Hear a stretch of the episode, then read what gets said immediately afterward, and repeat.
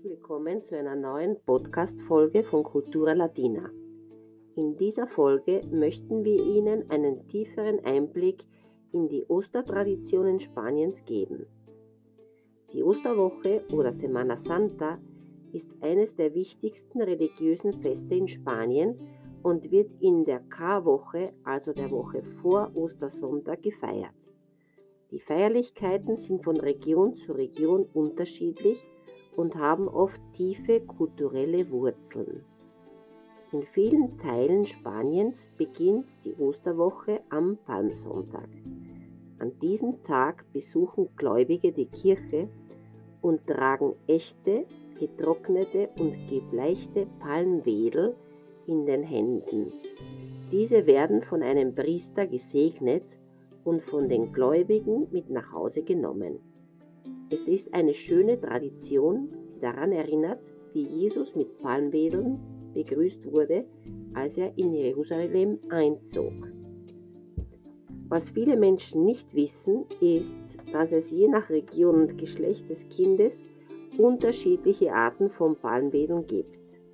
Mädchen erhalten oft feinere und dünne Wedel, während Jungs kräftigere und größere Wedel bekommen. Während der Osterwoche finden in vielen Städten und Dörfern Prozessionen statt, bei denen Altarfiguren aus den Kirchen gezeigt werden. Die Figuren werden auf kunstvollen Wagen oder tragbaren durch die Straßen getragen und von Tausenden von Menschen begleitet. Besonders bekannt sind die Prozessionen in Sevilla und Valladolid. Eine weitere interessante Tradition ist die Osteramnestie. Am Gründonnerstag, Jueves Santo, werden in Spanien jedes Jahr mehrere hunderte Häftlinge freigelassen. Diese Tradition stammt aus dem Mittelalter und hat ihren Ursprung in der Idee, dass durch die Vergebung von Sünden in der Karwoche die Seele gereinigt werden kann. Eine weitere Tradition, die in Katalonien gepflegt wird, ist die sogenannte Mona de Pascua. Am Ostermontag versammeln sich Familien und Freunde und genießen zusammen eine Art Kuchen oder Gebäck, das oft mit Ostereiern und Süßigkeiten dekoriert ist.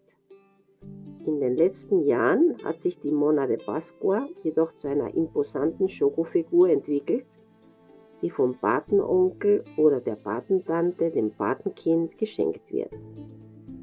Ein weiteres interessantes Detail, das oft übersehen wird, ist die Tatsache, dass sich der Kuckucksklan angeblich von den Nazarenos inspirieren ließ. Die Nazarenos sind Teilnehmer der Prozessionen, die in langen, gewandartigen Gewändern und mit spitzen Kapuzen gekleidet sind. Diese Ähnlichkeit zwischen diesen Gewändern und den Roben des Kuckucksklan ist unverkennbar.